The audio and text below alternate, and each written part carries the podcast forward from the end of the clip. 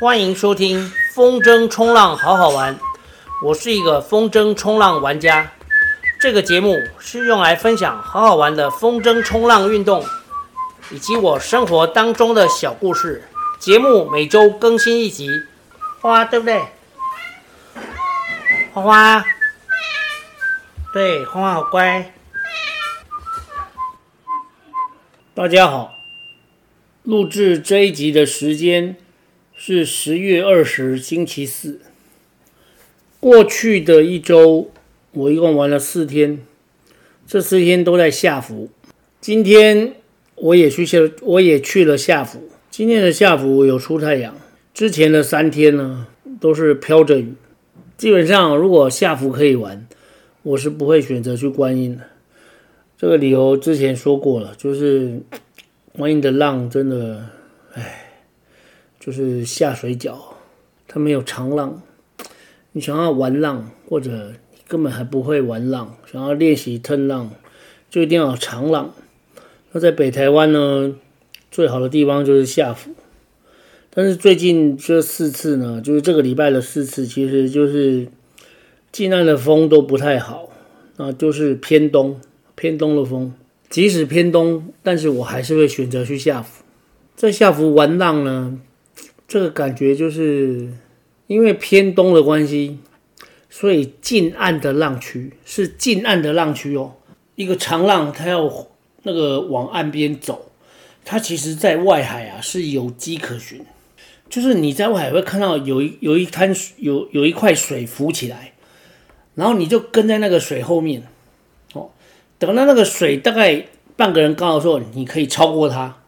超过的时候。超过那滩水的时候，哎，不是那块水的时候就很爽，因为外海的涌到近岸就变成浪，然后你超过了那个水，哦，半个人高的水，你走在它的前面，然后让它推着你，哦，我这两天都是这样玩的，因为昨天跟今天的下福都可以这样玩，哦，可是我大概都玩不到一个小时，因为最近左膝不太舒服，我也不知道为什么。可是明明早上跑步都可以啊，我现在还是有维持着那个每天五公里的跑步。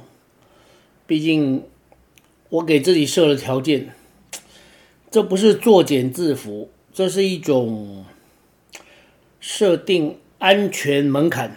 对，没错，设定安全门槛。我不知道是去年还前年就开始觉得我应该要。每天能够跑完五公里，我才可以去海边玩。哦，重点是，如果你可以跑完五公里，至少符合两种条件。第一个就是你的膝盖是 OK 的，哦，就是够灵活。第二个就是你的体能是 OK 的。啊，当然有人会说，哇，我跑完五公里就没有力气去玩了。哦，像 Jason 就这样跟我说，可是我觉得他是开玩笑的。哎，对，Jason 是那个北台湾腾浪之神。再讲一次，Jason 是北台湾腾浪之神。我如果可以学到，我如果可以学到他动作的一半，我此生就无憾了。那回到这个礼拜四次的下浮，我这个礼拜的练习呢，主要还是追浪下浪。但是我今天有下到一道，嗯，快两公尺的浪。其实今天在岸边的风不太好。今天满潮的时间大概是一点，我说的是下浮。其实观音也差不多是这样，但是会差十分钟左右了，哦，我不知道为什么啊、但是就是差不多一点左右，一点十分之类的哈、哦。那我今天下水的时间是十二点到那个，应该是十一点五十五到十二点四十五啊，这个大概我玩了五十分钟，哦，下水的时间大概五十分钟。那今天的浪是这样子，就是。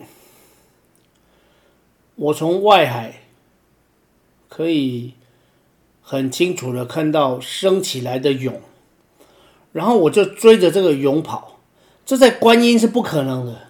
不好意思，我又提到观音了。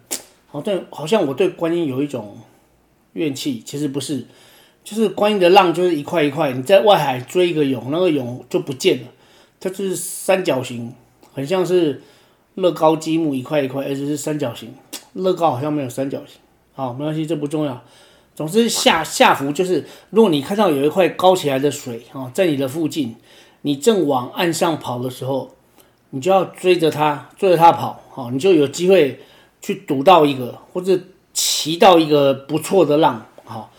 我最近的做法就是这样，这四次，这个礼拜的四次，哎，果然这个方法是有效，所以我今天就追到一个，我觉得它升到快半个人高的时候的那块水，哦，它其实是个涌，哦。涌就是很平滑啦，它有点像那个缓升坡啦，哦，就是对，就是一个，如果你你如果你有看过早期的那种什么，哎，长痘痘的广告，哎，对，就是那样，侧面看它是那样，就是它不是很尖的一个三角形，就平平的。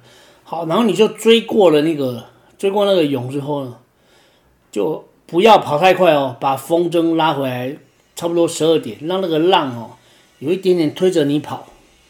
但是今天的岸岸边的风又不太行，哦，今天岸边的风又不太行，所以要有一点点跑，哦，有一点点在十二点，又有时候要画，那我就这样让那个涌推着推着，然后我不时的回头看，等那个涌慢慢变成浪高起来要尖起来的时候，哦，你不能等它崩溃，就是出现白花。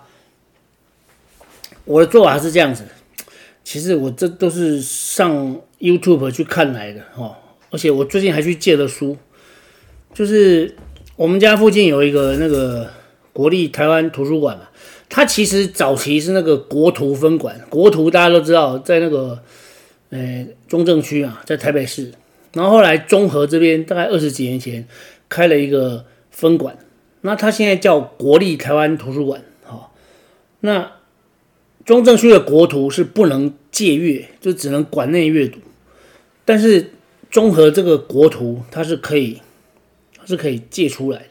好，然后我的那个借书证其实过期了，所以我在十月，十月不是有一个多礼拜时间是完全不能下水，没风嘛。哦，那我就那个时间，哦，就去国图借书。我本来之前都是在试图借。视图有个网站，视图这个系统其实蛮好的。我我说的视图是台北市，不是新北市。台北市的视图，因为我老婆的学校，它刚好对面就是一个视图的一个分馆，而且它是个简易的分馆。就是我只要上那个视图的网站，找到书登记之后，哦，就可以告诉他我想要借什么书什么书，然后他再去帮我拿。但是毕竟透过这样子，就是有一点复杂，所以我就想说。我想看的书，那我干脆就去那个，就是综合的那个国图哈，国图去那个借。所以我大概我这个礼拜就去把我的图书证又重办好。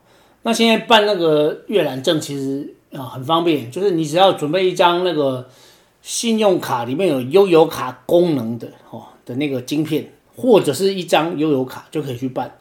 如果你这两个都没有，他也会给你一个悠游卡哦，但是你知道钱包里面就是应该要只有一张卡比较好嘛。如果你有两张可以感应的卡，你在搭捷运的时候如果忘了拿出来，就是会变成那个异常状态啊，对不对？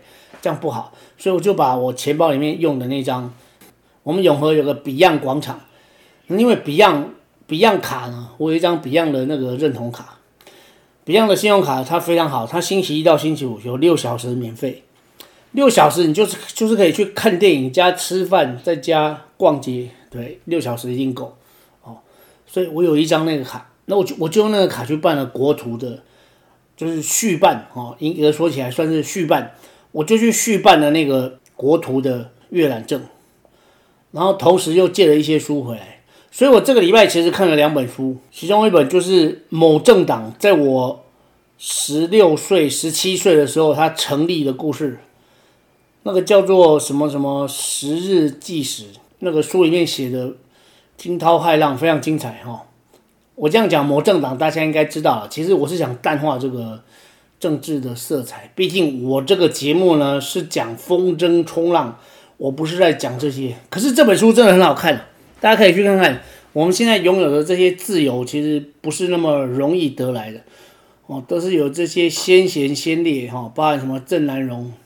对，讲到郑南榕前辈，他真是，反正就是我们现在可以享有自由，其实是有很多先贤先烈牺牲得到的结果，我们大家要珍惜这个。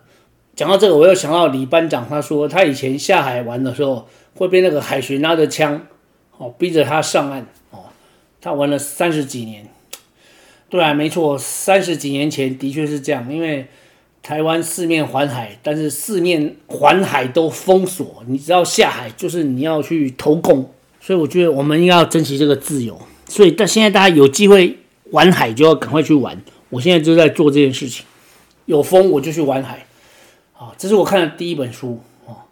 然后第二本呢，就是我现在正在看，只看到第三章，叫做《当下的力量》，这是托勒写的。大家应该很熟悉“当下”这两个关键字。我们常说“活在当下”嘛，这里面其实很有趣啊。我只看到第三章，但是我可能我应该会在这个礼拜把它看完，所以下个礼拜可以跟大家分享看完的心得。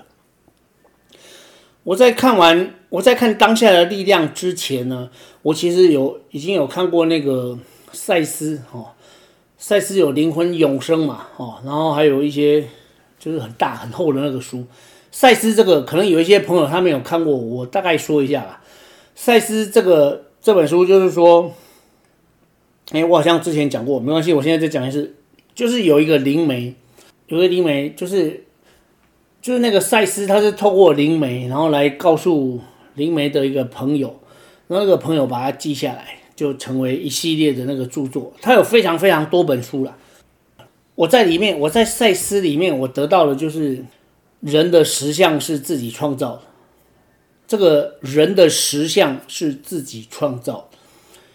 简单的说，就是你生活的世界，每一个人生活的世界，哦，是你自己相信的世界。也就是说，你相信什么，你的世界就会是什么。这听起来很有意思吧？哈，就是这样。那个当下的力量，他有讲到，就是我们每个人有两个我嘛，一个是有。意识的我，一个是没有意识的我，一个是喜欢思考的我，一个是那个本我。哦，他说我们应该要把那个爱思考，哦，爱思考的这个，呃，放掉。但是不是说不思考哦？哦，你如果看看就知道。因为如果我们在思考的时候，通常我们想事情都是想，都都想的是过去跟未来。我本来也不知道是这样，可是我看了这本书之后，我发现，哎，的确是这样。因为我想的，通常我们在考虑事情都是想过去怎样，未来怎样，但是都没有想到现在怎样。哎，这样就是没有活在当下。我想着想着，就发现我们家里有一个活在当下的导师，就是花花。花花是我活在当下的导师。哎，花花是猫，猫就是活在当下。他绝对活在当下，他没有过去跟未来的概念。他每天就是起床之后，他现在觉得肚子饿了，他就啪啪来叫我，然后我给他东西吃，他吃完之后，他就开始睡觉，或者是或者是开始理毛。他每天都是活在当下，所以我应该要向他学习。好，反正我看到第三章，等到我看完之后，我再跟大家分享。好，那刚扯到这里，现在应该要继续回到讲下浮的风浪。这四天下浮的风其实都偏东了，不太好玩。然后偏东，偏东就是说近岸哈，就是岸边风不稳或几乎没有，你要跑到比较外海。我在出发前就知道偏东了，那我就是在，诶，尽量在那个退潮的时候玩。好，这个道理大家应该很清楚嘛，因为退潮就是海岸会拉比较远，都比较出去嘛。哦，比较出去就比较接近那个涨潮时候的外海哦，因为偏东就是要外海才有风哦，所以你退潮的时候出去就风比较稳，对，所以我就是在十二点的时候下水，因为一点满潮嘛。好，下浮呢，在那个下风处有一个绿色的小灯塔，好，那个那个塔通常我是不会超过它，但是我到很接近它的时候呢。就会开始就做一个交柄，然后往回。我就是从那个时候开始往岸上找。哦，回岸的时候一边找一边找，看看有没有浮起来的那个，有有可能有浮起来的涌哈，浮起来涌，看看会不会，我就找到一道浪可以回去。好，岸边没风哦，就是浪区没风。浪区没风，其实它虽然说是很大的缺点，但是它可以让你哈 turn 第一次的时候不会被那个很强的风往岸上拉，所以你的八天 turn 可以做的比较扎实。所以我今天的八天 turn 哦，因为没有没有那个风，没有很稳定的风，所以做的比较稳。哦，当然不管什么风，Jason 做起来都是很厉害。我看他玩的时候都是这样哦。我可能至少要练上三五年，才有办法达到他的可能二分之一哦，三分之一。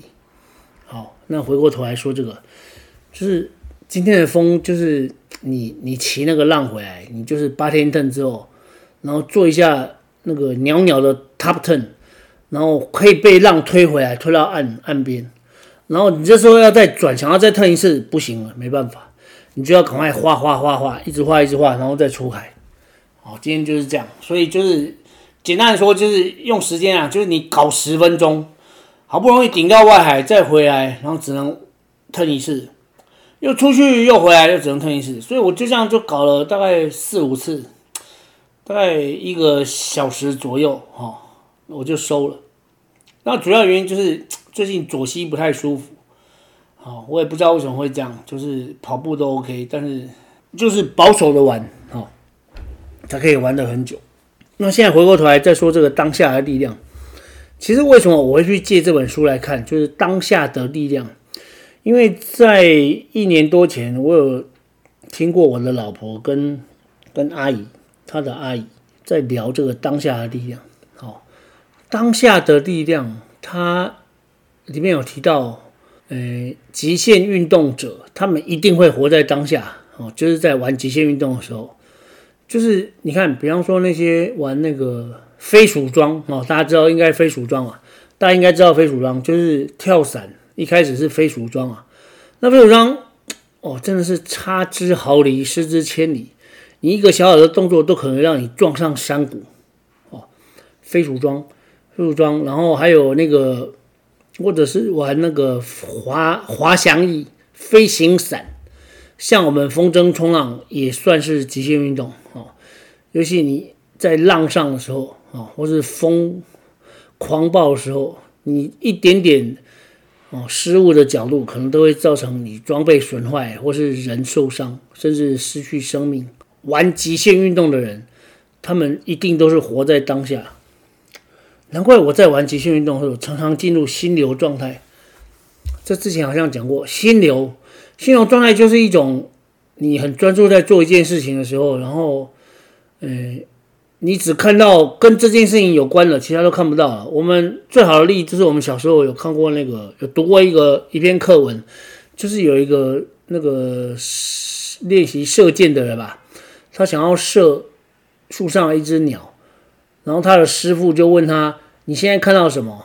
他本来说看到房子、树、天空，巴拉巴拉怎么？一直到后来，他只看到鸟，连树都没看到，连那个鸟踩的树枝都没看到。哎，这样子就对了，这就是心流状态。好，所以进入心流状态呢，你就可以把这件事情做得非常好。可是我们上岸之后就什么都看到哦。本来我们在玩的时候就只有看到浪，什么都没看到。哦，这就是心流状态。难怪我这么喜欢玩，因为它很容易就专注，就活在当下，然后就变成心流状态。好。那这一集呢，就简单分享到这边。我下一集如果把当下的力量看完了，我再跟大家分享。其实我那个这个礼拜还有另外接一本书，就是面试郭台铭。有一个，因为最近有个非常红的那个，哎，算政治人物嘛，因为他要出来竞选。对，高差安哦，好，对他写的这本《面试郭台铭》，我是排了很久，其实我两个礼拜前就去预约。好，然后刚好昨天可以拿，我就拿回来翻一翻。